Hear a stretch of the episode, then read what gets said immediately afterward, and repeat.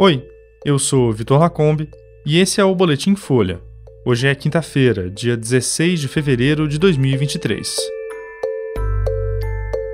CGU decide retirar sigilo de cartão de vacinação de Bolsonaro. Governo vai reajustar em 40% bolsas de mestrado e doutorado. E a Amazônia registra explosão no número de armas de CACs.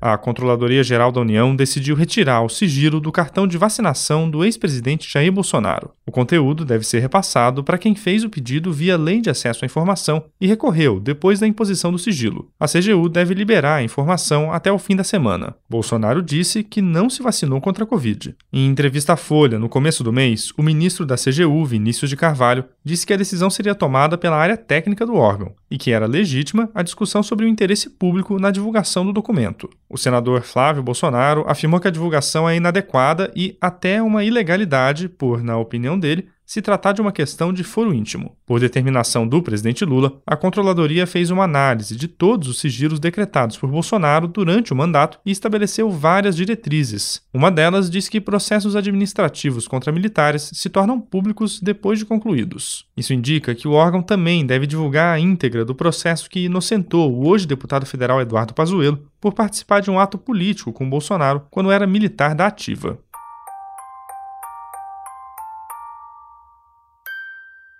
O governo Lula deve anunciar hoje um reajuste nas bolsas de pós-graduação e pesquisa pagas pelo governo federal. A ampliação dos valores era uma promessa de campanha do petista. O aumento nas bolsas de mestrado e doutorado vai ser de 40%. No mestrado, o valor passa de R$ 1.500 para R$ 2.100. No doutorado, o benefício vai de R$ 2.200 para R$ 3.100. Já as bolsas de pós-doutorado vão ser reajustadas em 21%, passando de R$ 4.200 para R$ 5.100. Os benefícios não tinham aumento desde 2013. Se a inflação de todo esse período fosse considerada, as bolsas de mestrado e doutorado deveriam subir 72%. Os reajustes valem para bolsas concedidas pela CAPES e também para os benefícios pagos pelo CNPq. A CAPES reúne hoje 99 mil bolsistas de pós-graduação, já o CNPq tem cerca de 77 mil pesquisadores bolsistas.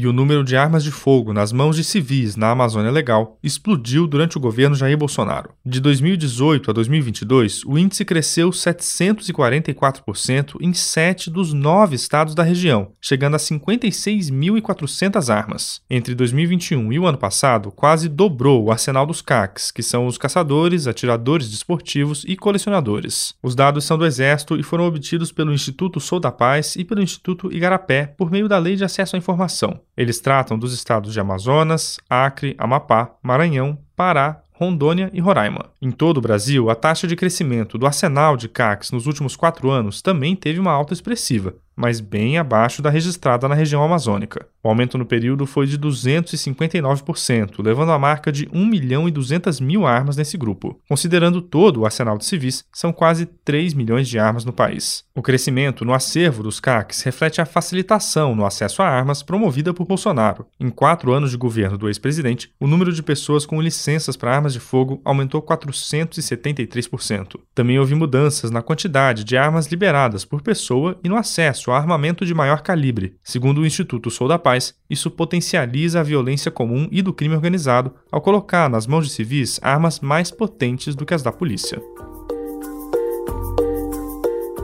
Esse foi o Boletim Folha, que é publicado de segunda a sexta, duas vezes por dia, de manhã cedinho e no final da tarde. A produção é de Daniel Castro, Laila Moalen e Rafael Conkle, e a edição de som também é do Rafael. Essas e outras notícias você encontra em folha.com. Até mais.